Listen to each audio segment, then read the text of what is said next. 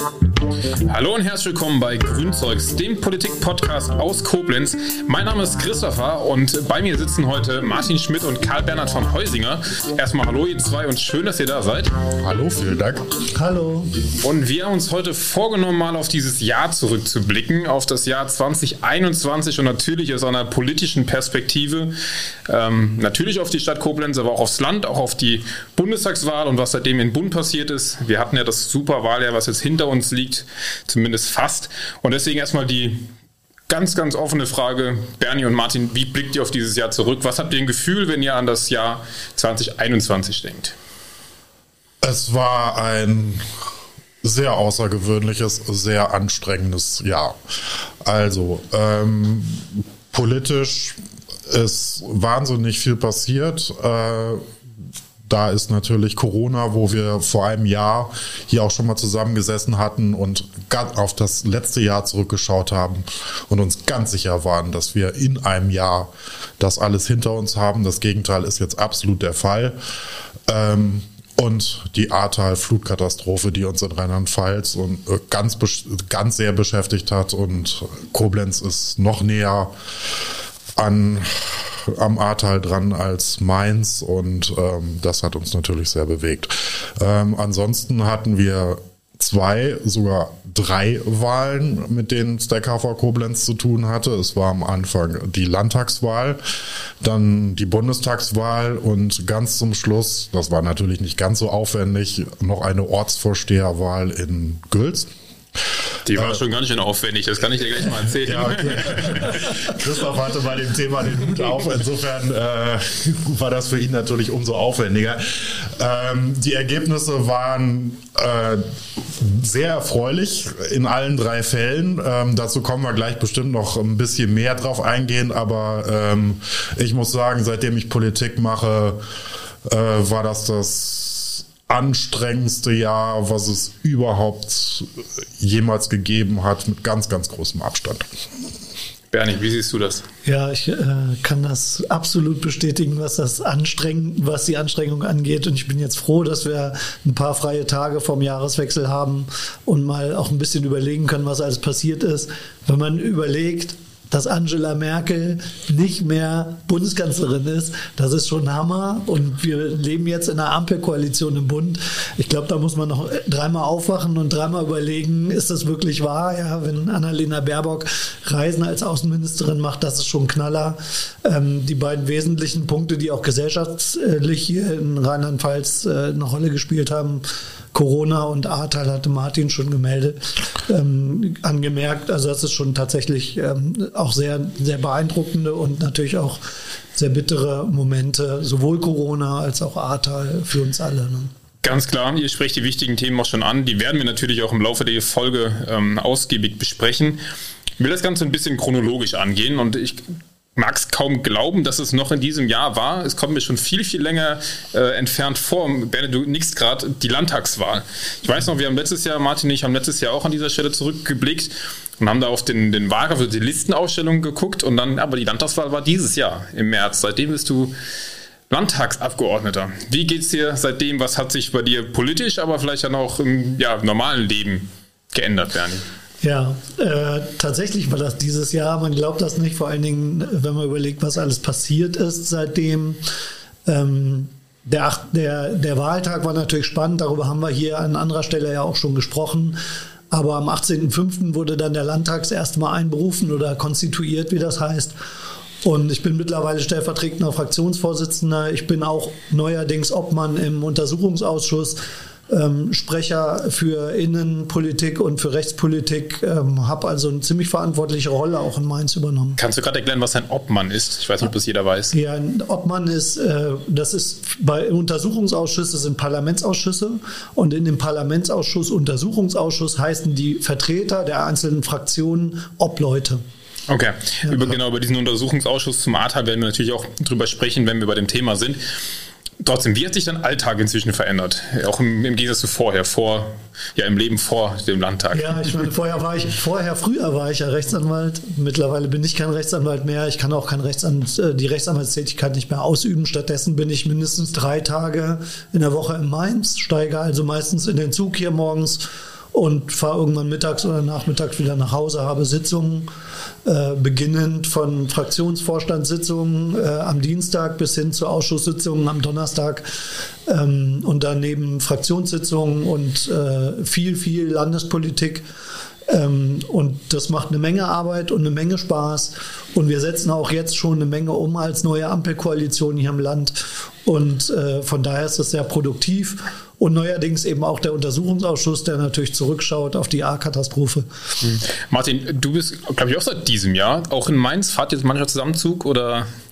Also ich bin ähm, seit Anfang des Jahres äh, Referent für Presse- und Öffentlichkeitsarbeit bei der Landtagsfraktion. Insofern sehe ich den Karl Bernhard Gelegentlich, aber gar nicht mal so häufig, wie nur in das Mainz. Öfter in Mainz oder öfter in Koblenz? Sonst seht ihr euch öfter. Öfter in Koblenz. Definitiv, definitiv in Koblenz und privat. Also äh, Karl Bernhard ist da sehr eingespannt. Er rauscht da durch die Gänge. Da reicht zu einem kurzen Hallo. Genau. Ähm, wenn überhaupt. Ähm, und wenn wir miteinander reden, dann äh, wirklich Dinge, die unmittelbar meine und seine Arbeit betreffen und das dann auch eher kurz.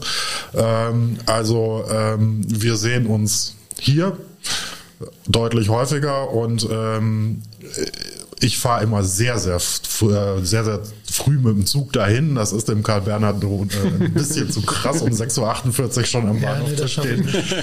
Insofern kommen gemeinsame Zugfahrten auch sehr selten zustande. Aber ich lege darauf Wert, dass wir uns auch hier in Koblenz sehen, weil wir auch befreundet sind. Und das ist schon wichtig, dass man die Freundschaft dann das stimmt. Pflegt. Ja, ja, das, das funktioniert auch. Ja. Aber die Frage war ja, wo wir uns mehr sehen. Genau. Das ist in Koblenz. Ja. Aber das natürlich ausgiebig. Jetzt ist der Podcast natürlich auf Koblenz äh, fokussiert. Trotzdem mit euch beiden muss man auch mal über die Landespolitik sprechen, wenn wir schon zwei Profis hier sitzen haben.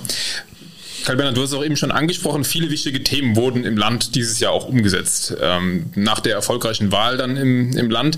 Was waren das für Themen? Was waren die Highlights im Jahr 2021? Es gab natürlich viele Highlights. Also zum einen, ähm, und das muss man, glaube ich, äh, voranstellen, weil das so der erste Punkt Richtung Ampelkoalition auch im Bund war, nämlich das Solargesetz.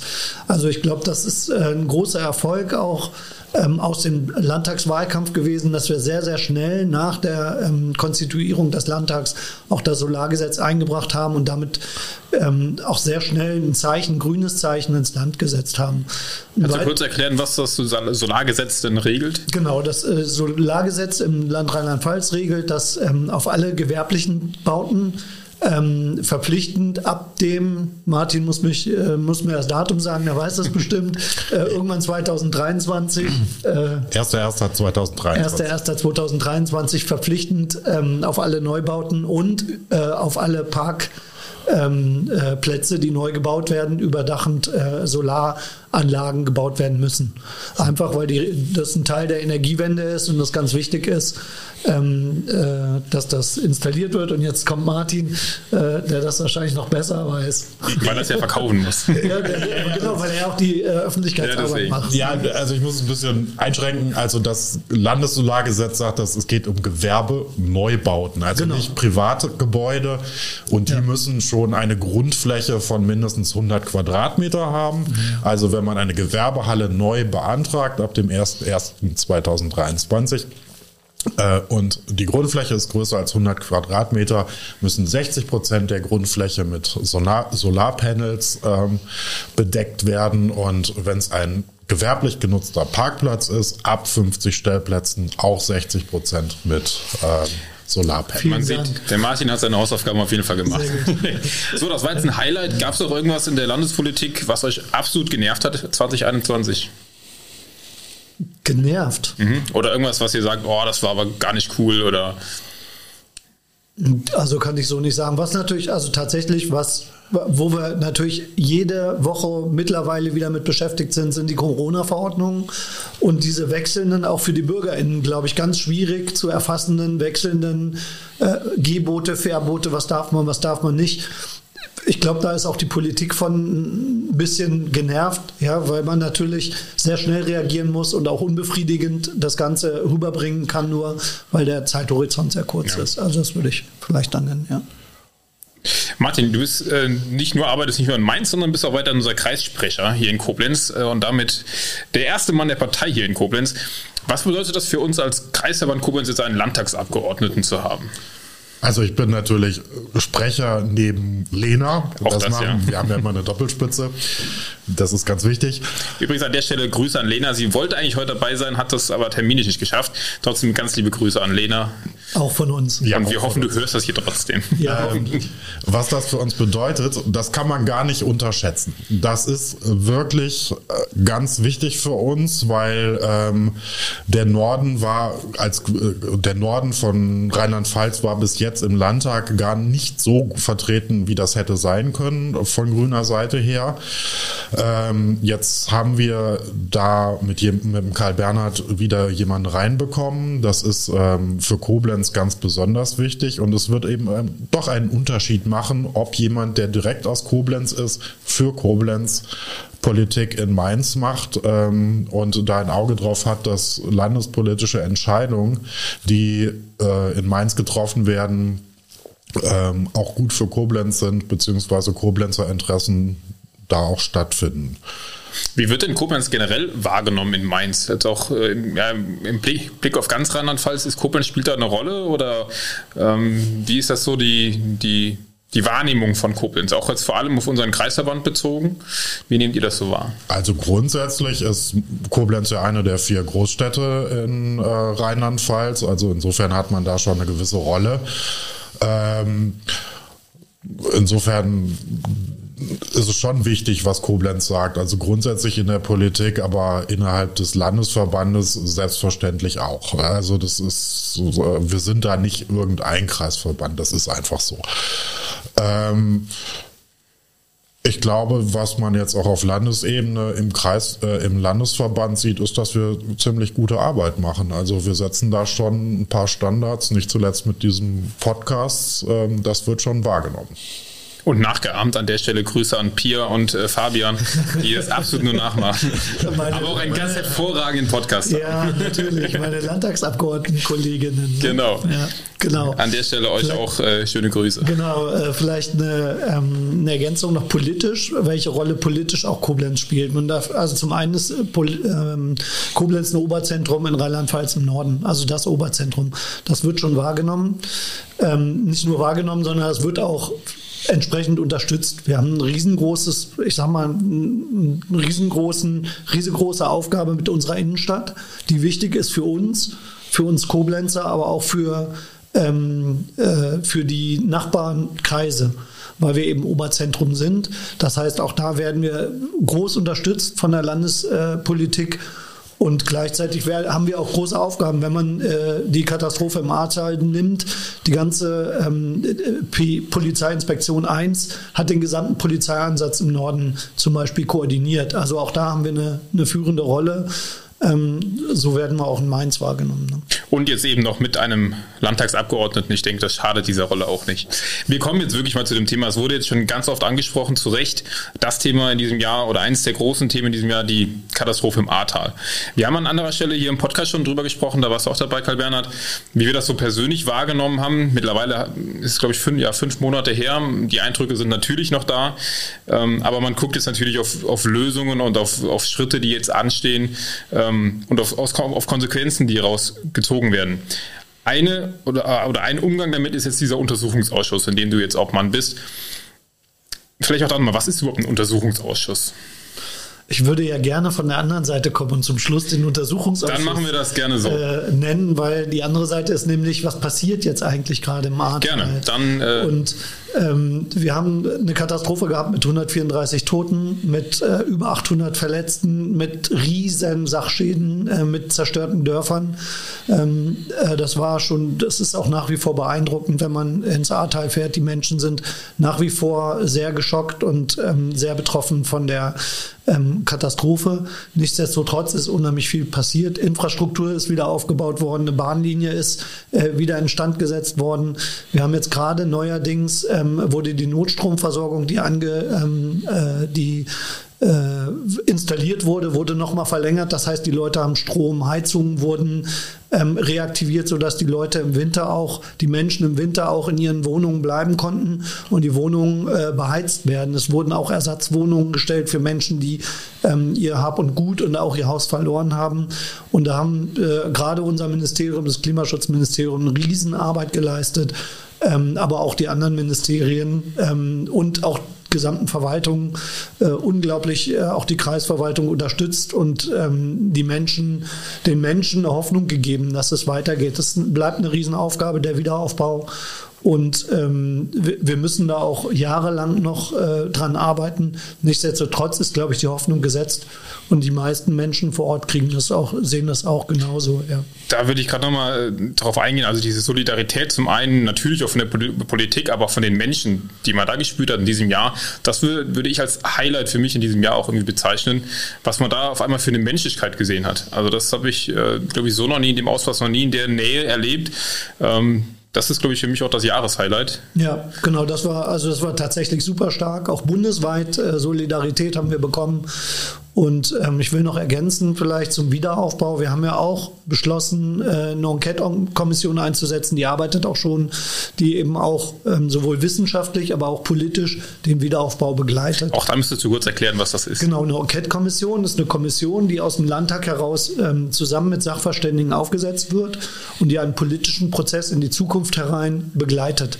Und ähm, Hintergrund der Enquete-Kommission Ahrtal ist eben, dass das gesamte Ahrtal oder viele Teile des Ahrtals zerstört sind und man sich jetzt Gedanken macht, wie macht man denn die Infrastruktur, wie baut man die Infrastruktur wieder auf, wie baut man Straßen, wie baut man aber auch Radwege, ähm, was ist an, an äh, Heizungen erforderlich, was ist an ähm, langfristigen Investitionen sinnvoll, nachhaltig und äh, gut.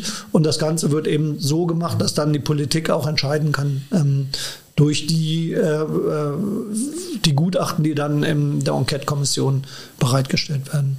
Okay, das ist dann der eine Punkt. Der andere, und jetzt kommen wir dazu, ist der Untersuchungsausschuss. Genau. Und ähm, da ist erstmal die Erklärung, was ist das? Und dann zweitens, was ist deine Aufgabe daran? Genau, also der Untersuchungsausschuss, das ist quasi das andere ähm, äh, Stück, was in die Vergangenheit schaut. Das schaut, also ein Untersuchungsausschuss schaut sich einen gewissen Zeitraum an oder eine gewisse politische Problematik und dann wird geschaut, wer hat Verantwortung für Fehler, die gelaufen sind. Es gab in der Vergangenheit diverse ähm, äh, Untersuchungsausschüsse. Der letzte in Rheinland-Pfalz äh, ist zehn Jahre her. Ähm, und der ging zu den CDU-Finanzen, wer sich noch erinnert. Äh, es gab mal so einen Finanzskandal in der CDU und das war tatsächlich dann auch der letzte Untersuchungsausschuss. Und dieser soll nun klären, der zum, zu der Flutkatastrophe, wie es dazu kommen konnte, dass 134 Menschen gestorben sind und über 800 verletzt sind, wie es dazu kommen konnte, dass die Menschen nicht gewarnt wurden, wie es dazu kommen konnte, dass vielleicht auch ähm, die, die Katastrophe im Nachhinein nicht ordentlich abgearbeitet wurde. Ähm, das Ganze soll dieser parlamentarische Untersuchungsausschuss ähm, herausfinden. Und wir sind schon mitten bei der Arbeit und waren auch schon einmal im Ahrtal vor Ort für eine In-Augenscheinnahme über die Geo, äh, geologische ähm, äh, Art und Weise des Aufbaus des Ahrtals. Und was genau ist deine Aufgabe? Ich bin Obmann der äh, Fraktion der Grünen und begleite eben die Zeugen und die Sachverständigen, die wir hören und bereite ähm, quasi die Beweisaufnahmen mit vor. Und gleichzeitig gucke ich natürlich, dass ich dann ähm, als Abgeordneter die entsprechenden Sachverständigen oder Zeugen auch befrage und, und wir auch das herausfinden, was wir herausfinden wollen, nämlich die Verantwortlichkeiten, die politischen. Wie ist das? Also wie lange dauert so ein Untersuchungsausschuss? Wie lange, wie viel, das wird ja Jahre wahrscheinlich dauern oder Monate? Das kann man überhaupt leider überhaupt noch nicht sagen. Wir haben uns aber ein straffes Programm äh, gesetzt. Als Ampelkoalition haben wir gesagt, wir wollen möglichst jeden Freitag, also wöchentlich tagen. Wir tagen im Januar zweimal, im Februar dreimal und im März dann viermal. Also ein ordentliches Programm. Ein ordentliches Programm, aber wir wollen eben schnell fertig werden, vor dem Hintergrund, dass wir sagen, wir wollen präziser, aber auch schnell aufklären, um dann für die Menschen in die Zukunft zu schauen und nicht mehr in die Vergangenheit. Wie endet dann so ein Untersuchungsausschuss? Gibt es dann ein Urteil? Oder? Nee, erst, ähm, ein Untersuchungsausschuss endet mit einem, mit einem Abschlussbericht. Der wird abgestimmt im Untersuchungsausschuss und dann vorgestellt. Mhm. Genau, und es gibt auch die Möglichkeit, noch Zwischenberichte ähm, zu verfassen im Untersuchungsausschuss. Ja, also das Ahrtal natürlich eines der großen Themen ähm, in diesem Jahr. Ein anderes großes Thema ist und bleibt Corona. Äh, auch da sind wir immer noch mittendrin. Ähm, Martin hat es eben angesprochen, im Rückblick äh, letztes Jahr haben wir davon gesprochen oder im Ausblick für dieses Jahr, dass wir dann hoffentlich äh, bald wieder Lockerungen haben. Die hatten wir auch im Sommer, das muss man auch sagen. Trotzdem stecken wir noch mittendrin. Und ganz besonders jetzt stecken wir mittendrin, weil sich immer mehr die Stimmen oder die Stimmen immer lauter werden, die gegen die Maßnahmen protestieren. Da hatten wir jetzt vor kurzem äh, diese Spaziergänge auch hier bei uns in Koblenz. Martin, wie nimmst du diese ganze Situation aktuell wahr? Also ich finde das zum Teil schon etwas äh, verstörend und ich bin da, ich bin auch, ich finde es auch beklemmend. Ähm, man kennt die Zahlen, äh, wie es im Bundesdurchschnitt ist. Also über 80 Prozent äh, begrüßen durchaus eine Impfpflicht, wenn ich mich nicht alles täusche, aber solche Größenordnungen sind das, äh, wünschen sich durchaus härtere Maßnahmen, wenn das denn notwendig ist.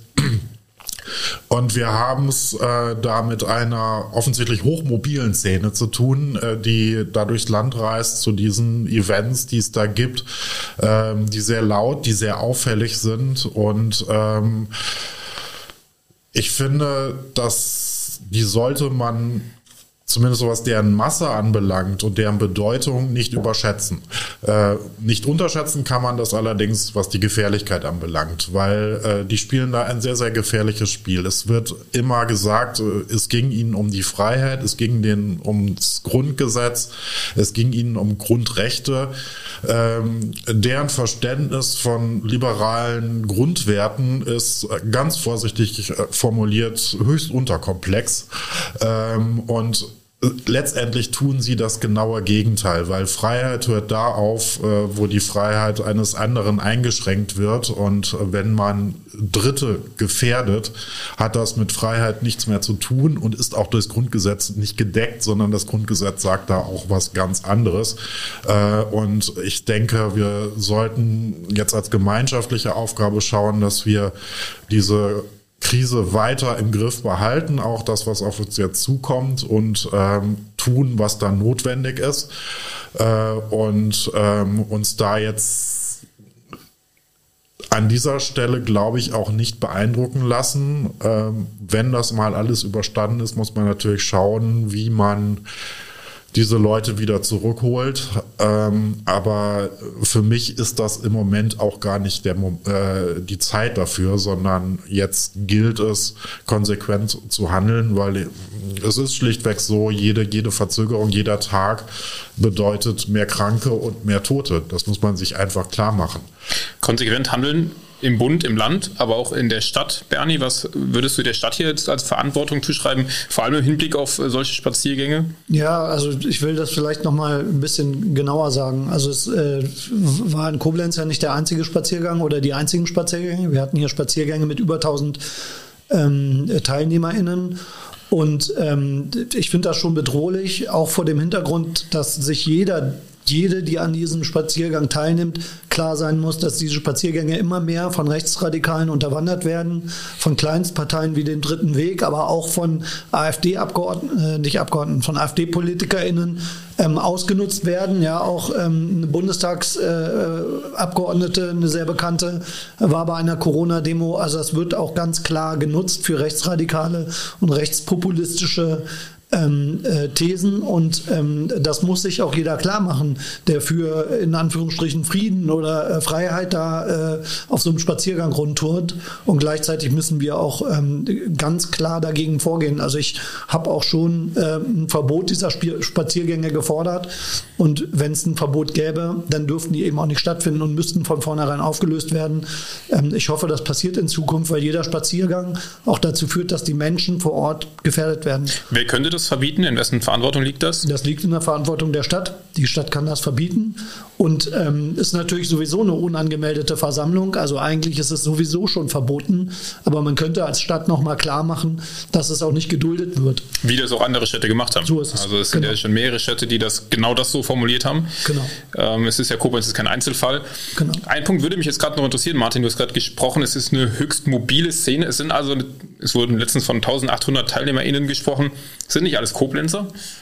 so wie man, so weit wie man das überblicken kann, sind das jetzt nicht 1800 Koblenzerinnen und Koblenzer, die da auflaufen, sondern äh, da wird aus 300, 400 Kilometer angereist, um da ein möglichst großes Bild äh, zu schaffen. Ähm, und dass dann eben der Eindruck entsteht, dass weite Teile der Koblenzer Bevölkerung äh, da sich mobilisiert haben. Das ist aber schlichtweg nicht der Fall.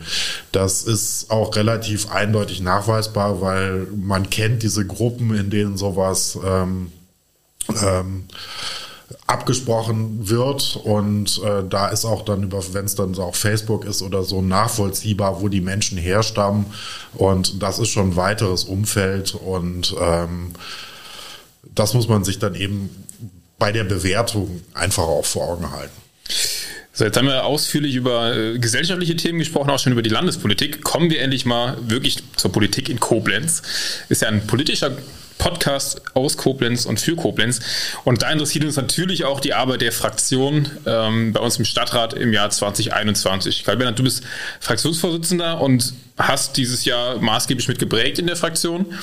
Ein großes Thema, ähm, irgendwann stand in der Rheinzeitung, es gäbe ein oder es gibt ein Bündnis zwischen links, äh, linker Partei oder die Partei Die Linke, ähm, der SPD und den Grünen. Was ist das? Wie kam es dazu und was kann ich mir darunter vorstellen? Also tatsächlich arbeiten wir schon seit äh, Beginn der Periode, der Wahlperiode sehr eng und sehr gut mit der SPD und der Fraktion Die Linke, äh, die Partei zusammen und haben von Anfang an auch Mehrheiten im Stadtrat mit diesen Gruppierungen geschafft. Es waren immer auch andere dabei. Manchmal war es auch so, dass, äh, äh, ich sag mal, irgendwer einen anderen Antrag gestellt hat. Aber ähm, das war eine sehr stabile und sehr vertrauensvolle Zusammenarbeit.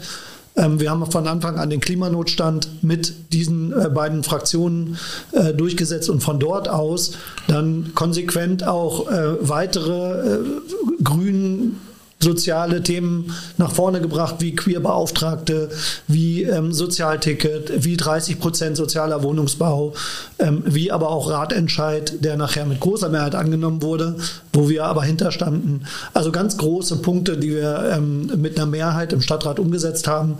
Und das kann nur passieren, wenn man sehr vertrauensvoll und sehr ähm, verlässlich miteinander arbeitet. Und das tun wir mit SPD und Linken im Stadtrat. Und da möchte ich auch einfach mal an diese beiden Fraktionen auch einen Dank ähm, äh, schicken, weil das wirklich Spaß macht. Und ähm, es ist auch schön, politisch so gestalten zu können zu dritt. Jetzt muss man noch mal kurz unterscheiden. Äh, vielleicht der ein oder andere oder die ein oder andere Hörerin weiß es oder kennt den Unterschied nicht. Es ist keine Koalition, die wir jetzt im Stadtrat haben, sondern einfach ein Bündnis, was einfach ein gemeinsames Werteverständnis irgendwie vereint und gemeinsame Entscheidungen mit sich bringt. Genau, kann so ist. Es. So kann man es äh, äh, beschreiben. Hintergrund bei einer Koalition wäre, dass man thematisch sehr gefangen wäre. Und ähm, der Wille ist einfach vertrauensvoll zusammenzuarbeiten. Und ich finde, das klappt genauso gut wie in der Koalition. Aber es gibt die eine oder den anderen in irgendeiner Fraktion, die dann sagen, eine Koalition bindet mich zu sehr.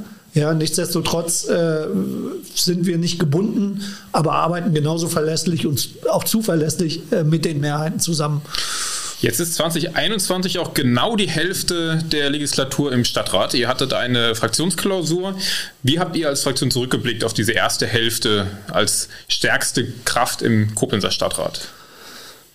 Also wir haben, glaube ich, sehr positiv auf die letzten zweieinhalb Jahre zurückgeblickt. Wir haben unglaublich viel erreicht ähm, mit Mehrheiten, aber wir haben auch als Grüne unheimlich viel gearbeitet. Ich möchte hier mal einen Dank an unsere Stadtratsfraktion schicken. Die haben unglaublich äh, gearbeitet. Wir haben thematisch viele Punkte gesetzt, vieles umgesetzt und ich glaube, das hat auch im gesamten Stadtrat jetzt mittlerweile zu einer Akzeptanz geführt ähm, der eine oder andere äh, in einer anderen Fraktion fühlt dann vielleicht, dass er nicht mehr mitgestalten kann, weil er äh, außen vor ist und hat, sucht da noch seine Rolle.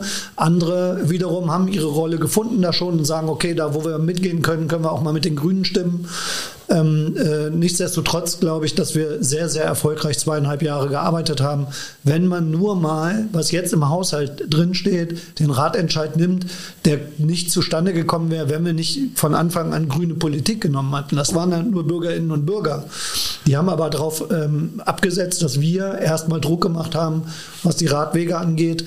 Und ähm, die, ähm, die äh, Investitionen in Radwege jetzt in dem Haushalt 2022 sind immens. Und das ist ein Riesenfortschritt und das können wir auf unsere Fahne schreiben. Das denke ich auch. Äh, da kann man auf jeden Fall zufrieden sein. Martin, so aus Parteisicht, äh, wie empfindest du so ist das Druck, die, die stärkste Kraft im, im Stadtrat zu sein oder ist es einfach nur cool äh, und macht Spaß? Dafür tritt man an. Äh, man tritt bei Wahlen an, um möglichst stark zu sein und optimalerweise die stärkste Kraft irgendwo zu werden. Äh, insofern ist das natürlich das Coolste, was es gibt. Andererseits ist es natürlich immer einfacher, eine kleine Oppositionspartei äh, zu sein, weil Stänkern ist einfacher äh, als ähm, gestalten als nachher dann wirklich die Verantwortung zu nehmen. Da sage ich, glaube ich, nichts Falsches.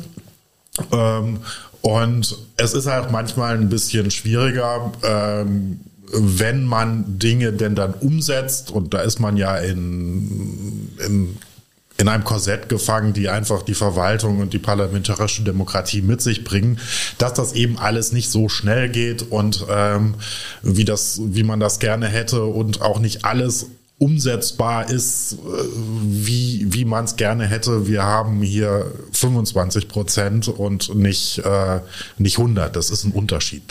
Also die Mehrheiten muss man auch finden und das hat auch was mit Kompromissen zu tun. Das hat was damit zu tun, dass man dann auch vieles erklären muss. Wir machen das, wir schaffen das auch, wir kriegen vieles hin, aber das dauert Zeit und wir müssen auch Kompromisse machen. Das ist manchmal schwierig, aber ich will mich nicht beklagen. Wir sind stärkste Fraktion im Rat äh, und das ist genau das, was wir wollen und das tut Koblenz auch richtig gut und wir machen da auch richtig gute Arbeit. Ähm, nur Verantwortung bringt eben auch etwas mit sich. Und mhm. das ist das, was ich gerade beschrieben habe. Das ist Druck. genau, das ist Druck. Wir wollen heute ein bisschen zurückblicken und dazu gehört auch so ein bisschen sich festzulegen. Ähm, haben da ein paar kleine Kategorien. Die erste ist unser Tag des Jahres. Da hat mit Sicherheit jeder von euch einen anderen. Ähm, Bernie, was war dein Tag des Jahres 2021? Man würde ja denken, mein Tag des Jahres war der 18. Mai, als ich Landtagsabgeordneter Das hätte ich jetzt vermutet, ja. Genau, war es aber nicht. Tatsächlich war mein Tag des Jahres leider die Flutkatastrophe. Also ich war noch nie so geschockt. Ich war noch nie, naja, noch nie, weiß ich nicht, weil bei 9-11 war ich, glaube ich, ähnlich eh geschockt, aber ich war noch nie so an, also so, so nah betroffen und zwar über einen langen Zeitraum so nah betroffen, habe so viele Menschen ge ge gekannt, die davon betroffen sind persönlich. Und das hat auch nachhaltige Auswirkungen auf ganz Rheinland-Pfalz. Von daher bei aller Freude über das, mein Landtagsmandat und über die politische Arbeit, die ich habe, ähm, ich, mir wäre lieber, wenn diese Flutkatastrophe nicht geschehen wäre. Da warst du schon Landtagsabgeordneter. War die an dem Tag, also die ersten Bilder kamen, schon klar, oh, das gibt viel Arbeit, äh, auch für mich persönlich? Nein, es war mir noch gar nichts klar. Also es war mir, also ich bin an dem Donnerstagmorgen aufgewacht und ich glaube, da haben wir alle realisiert, dass da was ganz Schlimmes passiert ist. Ähm, und davor war mir das nicht klar. Wir hatten mittwochs noch Plenum und ähm, da war die Nachrichtenlage noch nicht so, dass ich irgendwie sagen könnte, wie ist es gelaufen. Da konnte noch keiner sagen.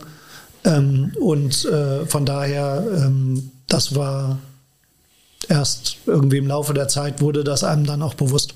Hm. Martin, dein Tag des Jahres 2021. Also es wäre natürlich jetzt interessanter, ein anderes Datum zu nennen, aber es wäre einfach gelogen. Es, es war derselbe Tag oder vielmehr dieselbe Nacht.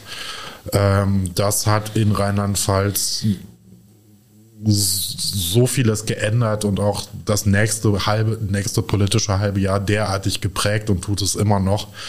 Ähm, das war ein großer Wendepunkt und ähm, wenn es ein Datum in diesem Jahr für Rheinland-Pfalz gibt und wahrscheinlich auch für Koblenz, weil wir so nah dran sind, dann war das diese Nacht.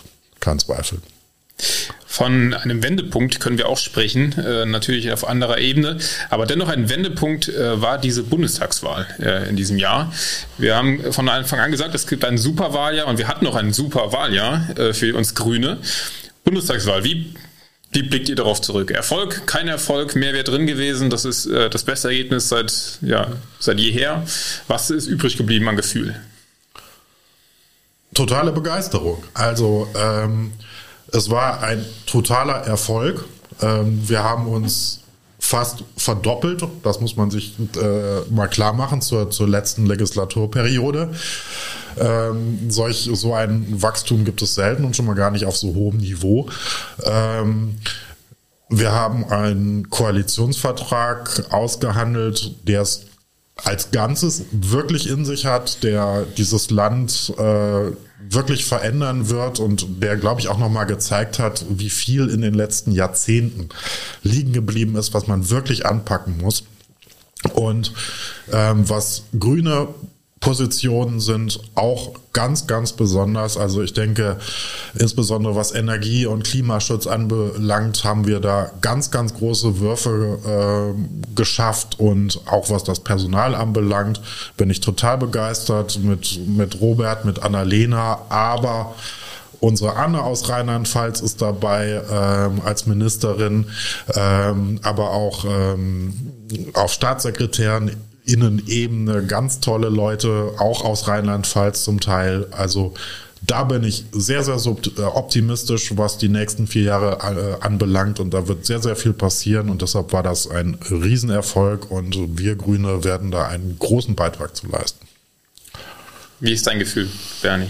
Ja, genauso. Also das, was Martin gesagt hat, kann ich nur zu 100 Prozent bestätigen, auch wenn man die Inhalte sieht, die wir jetzt umsetzen können. Wir können einfach jetzt tatsächlich Politik gestalten und all das, was CDU ähm, und man muss leider immer die SPD dazu äh, nennen, ja, 16 Jahre haben liegen lassen, auch einfach mal angreifen. Und ähm, wir können unser Land grüner und sozialer machen. Und äh, mit Anne Spiegel haben wir eine starke, ganz starke Familienministerin. Ähm, ich glaube, das wird spürbar werden. Auch der gesellschaftliche Wandel wird spürbar werden. Wir haben ganz viele Punkte im Koalitionsvertrag. Wenn wir nur mal ähm, äh, die Abschaffung des ähm, äh, transsexuellen Gesetzes äh, annehmen, ja, ähm, äh, oder die Abschaffung von 219 AStGB, ähm, also das Verbot äh, von Werbung ähm, äh, für Abtreibung ähm, was jetzt äh, nicht mehr bestehen wird. Es gibt ganz große gesellschaftliche Änderungen, die nicht in Vierteljahr passieren werden, aber die spürbar werden. Und wir werden wieder ein Freund, menschenfreundlicheres, sozialeres und nach außen auch freundlicheres Land werden. Und dafür haben wir super Personal und deswegen äh, ist da volle Freude dabei. Da bin ich mir sicher. Ich hätte jetzt an der Stelle gerne mit Lena äh, drüber gesprochen, weil sie ja unsere Kandidatin war, Direktkandidatin für die Bundestagswahl. Aber ich glaube, ich kann auch mit euch über Lena sprechen und ich glaube, das wird sie mir und euch nicht äh, böse nehmen, weil wir, glaube ich, nur Positives sagen können. Lena war die Kandidatin für uns ähm, hier in Koblenz und wie habt ihr den Wahlkampf, jetzt natürlich auch aus Lenas Sicht, aber den Wahlkampf generell in Koblenz wahrgenommen? War das ähm, auch ein Corona geprägter Wahlkampf? War das mal wieder so ein bisschen, war ja im Sommer, eigentlich konnte man wieder viel normal machen. Wie war dieser Wahlkampf aus eurer Sicht? Er war Corona geprägt. Ähm, das Problem ist eben auch, dass wir bis auf die Landtagswahl, die eben drei Monate vorher war, eigentlich keine Erfahrungen hatten, wie man unter Corona-Bedingungen einen Wahlkampf macht. Das heißt, wir mussten neue Formate suchen und finden, wie gehen wir jetzt auf die Leute zu, können wir das noch auf die Art und Weise machen, wie wir das die Jahrzehnte davor gemacht haben, können wir Stände machen, können wir so etwas wie Haustürwahlkampf machen. Das mussten wir alles auf den Prüfstand stellen. Wir mussten uns überlegen, wie wir, was wir stattdessen machen können, wenn wir uns überlegt haben, dass es eben nicht geht. Also Haustürwahlkampf haben wir für uns entschieden, das werden wir nicht tun. Das ist das völlig falsche Signal, auch im Sommer, wo die Zahlen ein bisschen besser waren. Ähm, Stände in der Stadt haben wir uns ein bisschen zurückgehalten, haben sie aber gemacht, aber unter allen, allen Vorsichtsmaßnahmen. Ähm, wir haben deutlich mehr auf Online gesetzt, wir haben deutlich mehr auf Flyern gesetzt ähm, und das ist natürlich ein Risiko, ob man da die richtigen Entscheidungen trifft, weil diese Erfahrungen sind ja noch nicht da, aber die Ergebnisse zeigen, dass wir da wohl ganz offensichtlich die ganz richtigen Entscheidungen getroffen haben. Und vielleicht als Ergänzung dazu auch da wieder die Ahrtal-Katastrophe, die einen Monat vor dem Beginn ganz oder genau. zwei, drei Wochen vor dem Beginn des eigentlichen Wahlkampfs stattfindet. Das hat unseren Wahlkampf auch entsprechend beeinflusst. Wir wussten zum einen nicht, wann können wir äh, plakatieren, ohne dass die Menschen jetzt das als Affront empfinden ähm, und auf der anderen Seite auch Annalena Baerbock war fest eingeplant hier in Koblenz und ähm, hat dann kurzfristig abgesagt, weil sie gesagt hat, sie will lieber ins Ahrtal, ähm, weil sie einen, ähm, äh, Angestellten hatte, der persönlich betroffen war.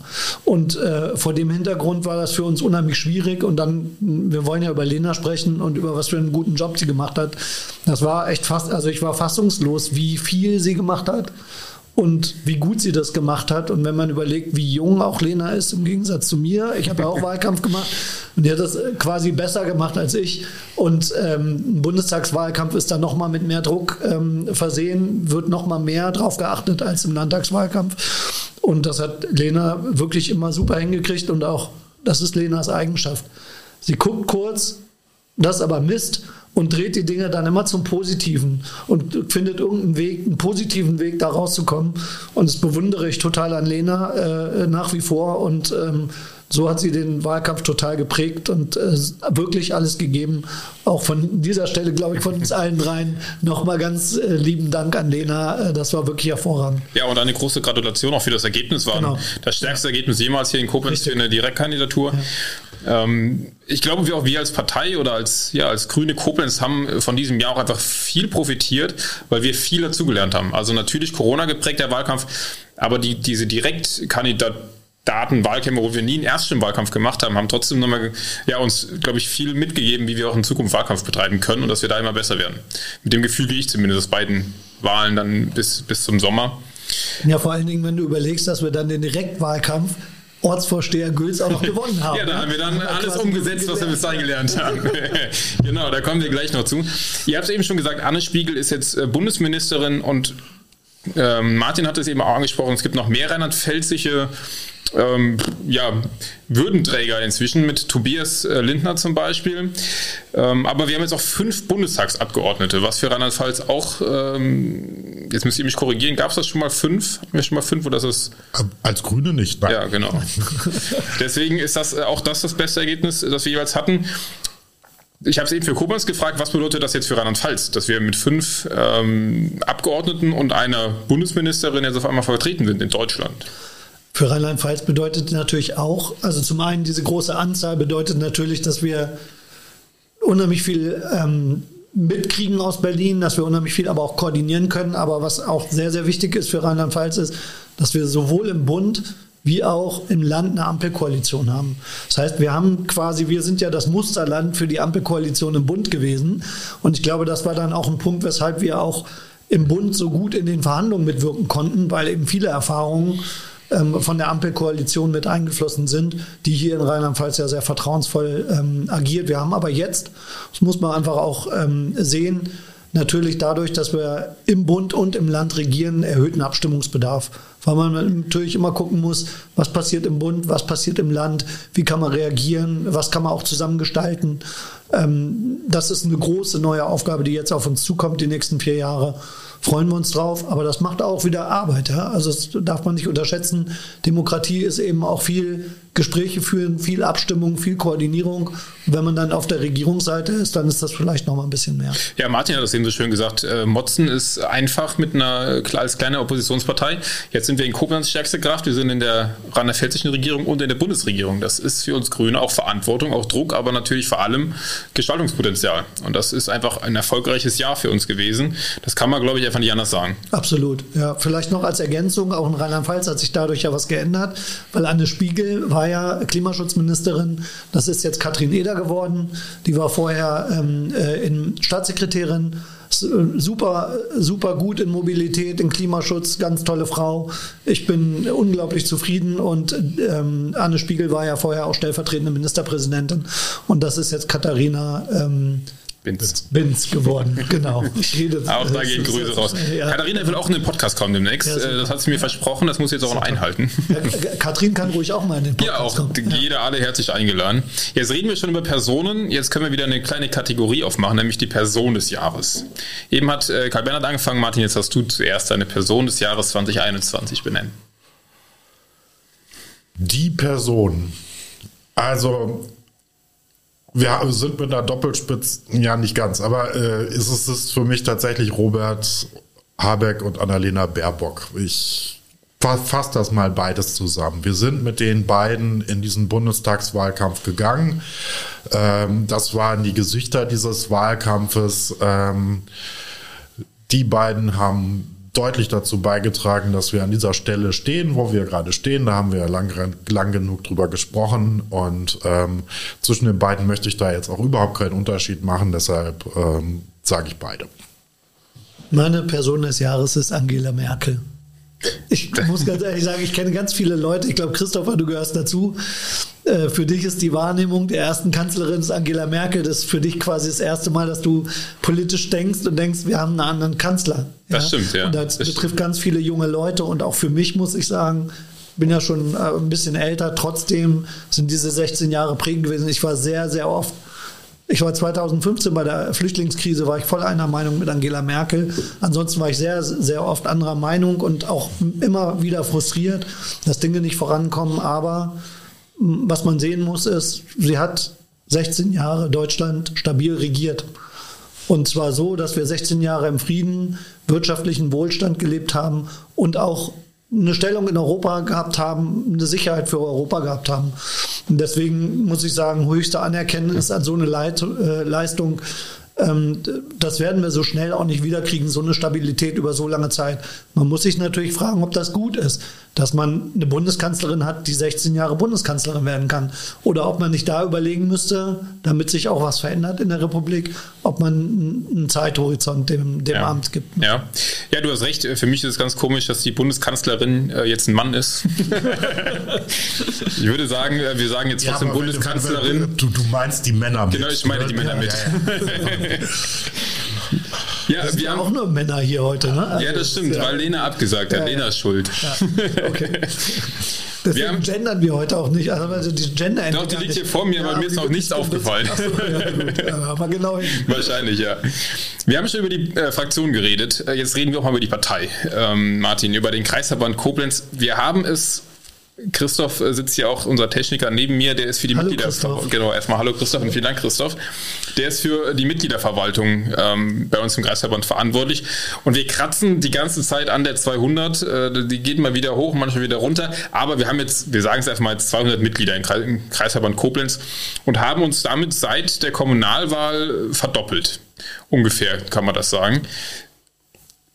Martin, wie geht es dir damit, mit 200 Mitgliedern äh, als Kreisvorsitzender? Ja, das macht schon einen Unterschied, ob man sich da, äh, ob man da um die 100 oder 200 ist. Also es geht äh, uns da wie allen Kreisverbänden, also wir Grüne sind die einzige Partei, die wirklich im Moment wächst und zwar massiv. Die anderen Parteien verlieren alle Mitglieder. Ähm, und das macht dann schon einen Unterschied. Da, wo das mal vor vier, fünf Jahren noch ganz familiär war, jeder kannte jeden, die Wege ganz kurz, ähm, wird das manchmal dann schon hier, die Wege dann schon noch ein bisschen breiter. Man muss sich mit mehr Mitglieder auseinandersetzen. Ähm, und da muss man auch ein bisschen andere Strukturen schaffen. Das haben wir in den letzten Jahren auch geschafft. Was aber richtig doof ist, ist, dass äh, wir vor allen Dingen die Zuwächse in den letzten anderthalb Jahren hatten und uns Corona daran gehindert hat, das zu tun, was uns Grünen da eigentlich ausmacht, äh, dass wir eine Mitmachpartei sind, dass wir uns immer treffen, dass wir uns sehen, dass wir uns mögen, dass es da hier mal eine Helena Party würde jetzt gibt, sagen, ein Bierchen trinken. Ein Bierchen trinken. Äh, und äh, es gibt tatsächlich viele Mitglieder, die in den letzten anderthalb Jahren eingetreten sind, die ich kaum kenne oder zum Teil gar nicht kenne, die aber wahrscheinlich wahnsinnig gerne was tun würden. Aber wir ihnen da jetzt im Moment nicht das anbieten können, was wir normalerweise anbieten. Und das ist richtig, richtig, richtig doof. Und ähm, wir hoffen, dass diese Situation sich bald ändert. Aber am Ende ist es dann eben das Bierchen bei uns im Hof vom vom Parteibüro, äh, was, ein, was zu einem Miteinander führt und das lässt sich durch keine Zoom-Konferenz ersetzen. Das stimmt. Und dennoch sind wir natürlich weiter äh, oder immer dran, auch die Strukturen anzupassen an die, an die wachsende Größe der Partei. Wir haben da die Thementeams haben wir jetzt auch schon öfter thematisiert. Was neu ist, dass wir jetzt auch auf der rechten Rheinseite dran sind, eine Ortsgruppe zu gründen. Da laufen die ersten Prozesse, was in Gülzer schon ganz gut funktioniert hat mit der Ortsgruppe. Und auch erfreulich in diesem Jahr hat sich die Grüne Jugend Koblenz Mittelrhein mal wieder wiederbelebt. Also auch da haben wir Potenzial und äh, ein stetiges Wachstum. Ja, wenn man größer wird, dann muss man sich auch unten ein bisschen aufteilen. Ähm, es gibt auch viele Mitglieder, die dann auch wirklich, denen das ganz wichtig ist, in ihrer unmittelbaren Umgebung politisch aktiv zu werden. Und jetzt, wo wir so viele sind äh, und auch in eigen, ein, äh, einigen Ortsteilen so eine kritische Masse erreicht haben, wo das dann auch wirklich Sinn ergibt, äh, eine Ortsgruppe zu gründen, ähm, dass man dann eben tatsächlich über den Mülleimer, über die Parkbank, äh, die irgendwo steht oder äh, die Einbahnstraße vor Ort nachdenkt und da auch wirklich auf ganz kurzen Wegen etwas ähm, verändern will und auch dann kann, wenn, wenn diese Strukturen da sind. Und ähm, es gibt eben auch viele Mitglieder, die exakt das wollen. Also es gibt Mitglieder, die interessieren sich für die große Landespolitik, für die noch größere Bundespolitik oder äh, über, über die, den Haushalt der Stadt, aber es gibt eben auch Menschen, die bei denen ist es dann eben mal die Parkbank. Und, und das alles muss man eben auch machen und dafür sind diese Ortsgruppen ganz, ganz wichtig. Bis jetzt waren wir nicht so groß, dass das irgendwie möglich gewesen wäre aufgrund der nicht vorhandenen Masse vor Ort und jetzt geht das und das macht uns nur noch stärker. Genau, also da zum einen äh, der Aufruf auch an alle HörerInnen, äh, die vielleicht äh, gerade in, keine Ahnung, Rübenach, Metternich, Boomheim, sonst wo sitzen und sagen, hier, ich bin vielleicht noch kein Mitglied, ich bin vielleicht Mitglied, aber ich hätte Lust, in meinem Ort was zu machen, gerne melden. Denn da, das ist unser Ziel für die nächsten Jahre, denke ich, auch auf die Orte wirklich reinzukommen durch Ortsgruppen und auch vor Ort sich um die Parkbank zu kümmern.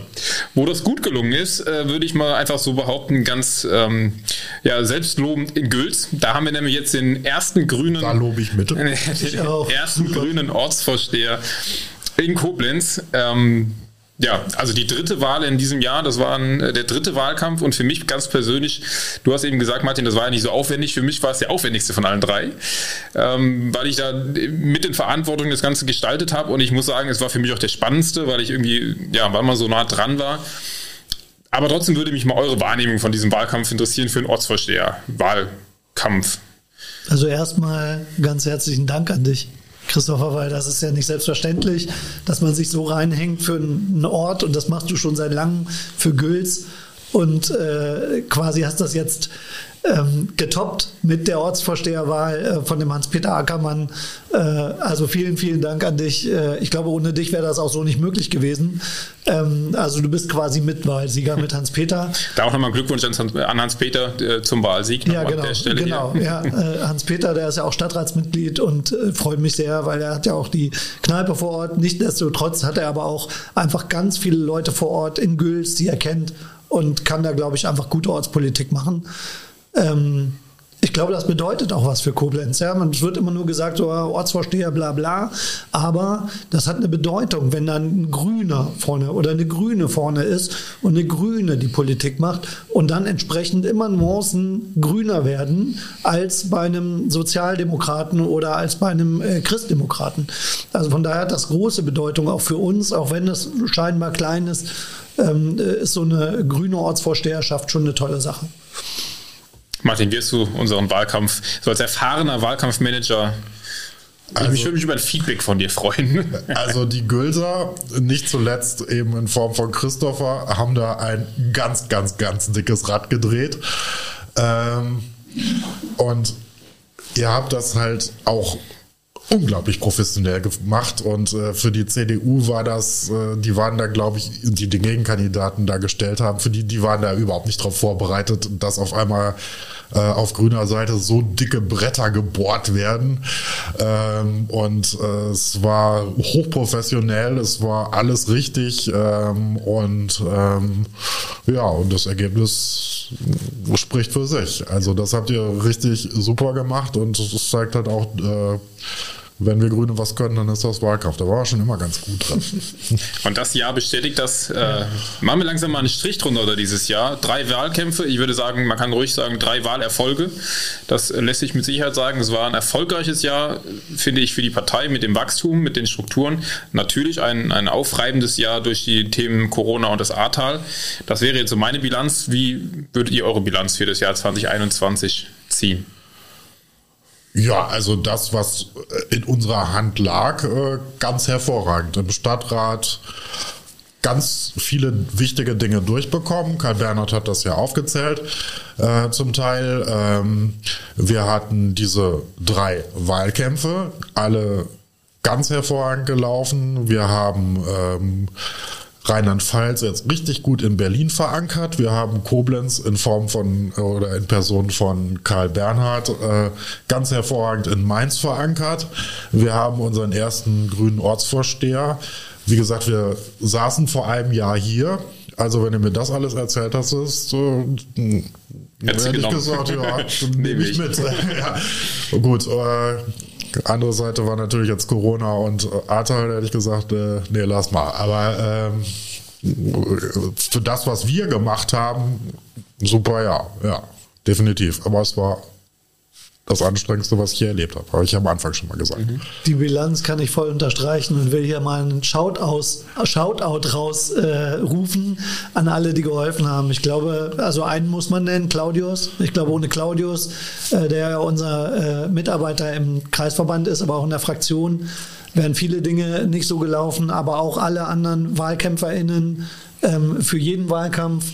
Ähm, das war schon hervorragend und alle anderen HelferInnen für Politik, weil Politik ist ja, also ich merke das als Landtagsabgeordneter immer sehr genau. Politik scheint so, dass Einzelne vorne stehen und alles machen. Es ist aber ganz anders. Es ist so, dass Einzelne vorne stehen, aber ganz viele im Hintergrund ganz, ganz viel machen, die aber gar nicht sichtbar werden. Und ähm, das sind in Koblenz ganz, ganz viele.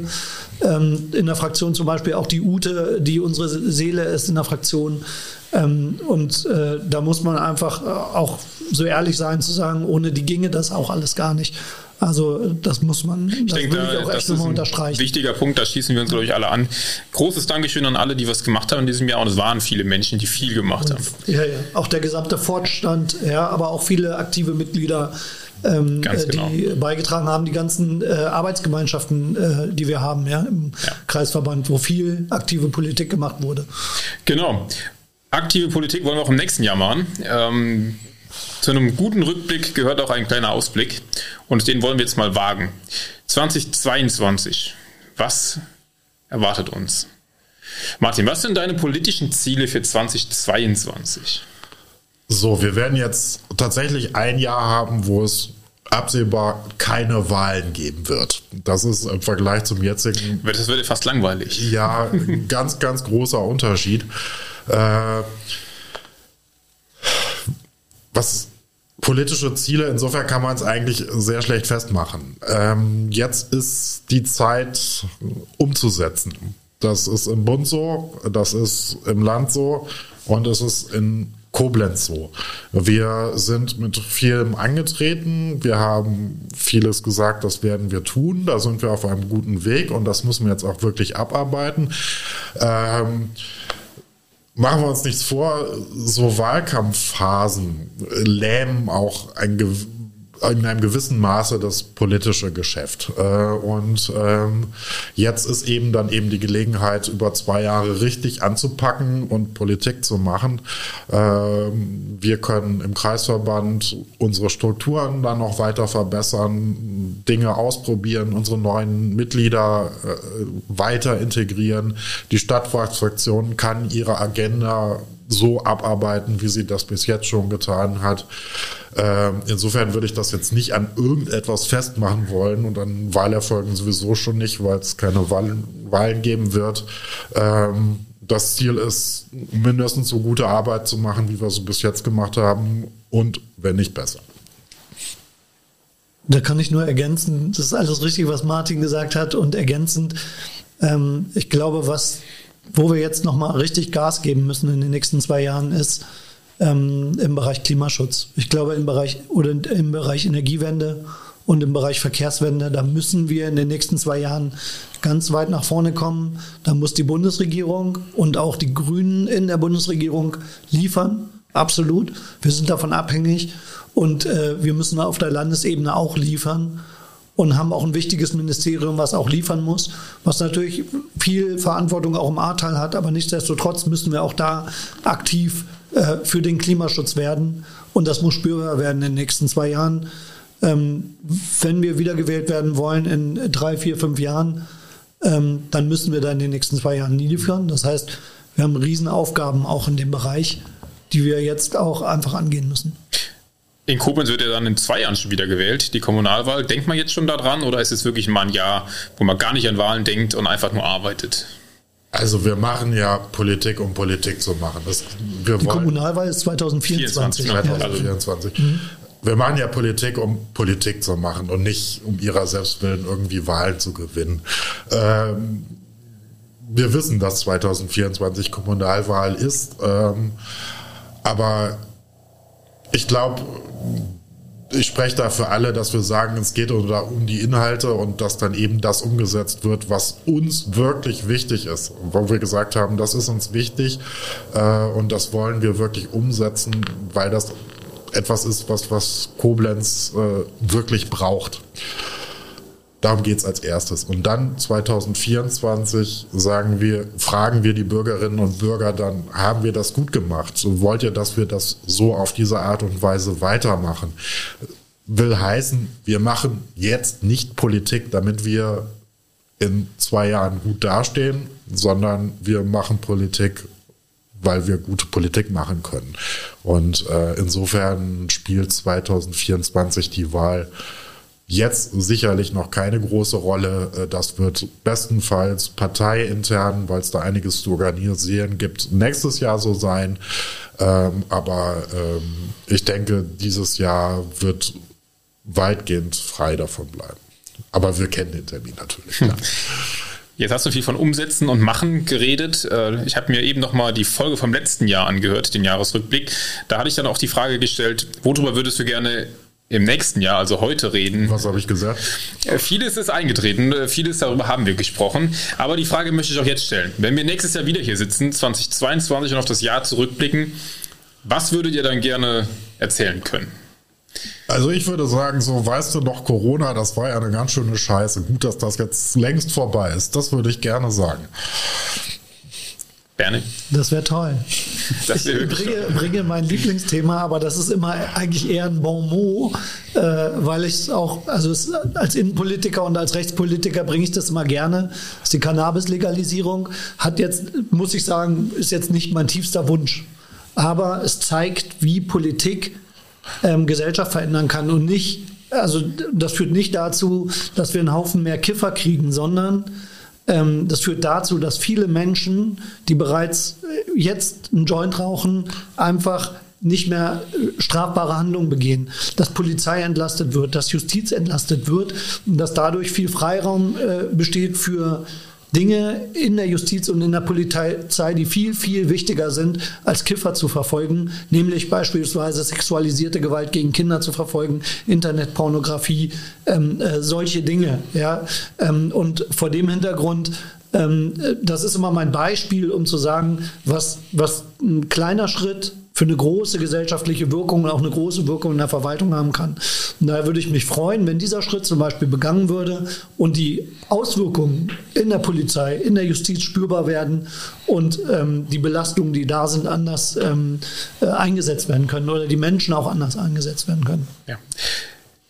Vielen, vielen Dank für diesen Jahresrückblick. Ich habe das ganze Jahr jetzt nochmal mit euch erlebt. Für mich wirklich der größte Punkt, äh, dass deine Landtagswahl echt noch dieses Jahr war. Das kommt mir so weit entfernt vor. Aber sollte man echt nochmal ein, ein Gefühl dafür bekommen, was eigentlich auch gut ist, alles dieses Jahr passiert ist, neben all dem, was eben nicht so gut war. Aber ich glaube, wir blicken ganz zufrieden zurück, zumindest aus politischer Sicht. Freuen uns auf das nächste Jahr. Ich bedanke mich bei euch beiden für die schöne Podcast-Folge. Vielen Dank. Vielen Dank auch und guten Rutsch an alle und vielen Genau. Dank dafür, dass du immer diesen Podcast oder ihr auch Christoph Ja, diesen Podcast unbedingt. macht. Äh, das ist ganz toll. Vielen Dank. Ja, Christoph, auch dir vielen Dank wieder für die Technik. Ähm, wir gehen jetzt zur Vorstandssitzung, Martin. Äh, da geht es jetzt direkt weiter. Und euch wünschen wir einen guten Rutsch und wir hören uns dann und sehen uns auch hoffentlich mit weniger Corona im nächsten Jahr wieder. Bis dahin, bleibt gesund. Tschüss. Tschüss. Bye.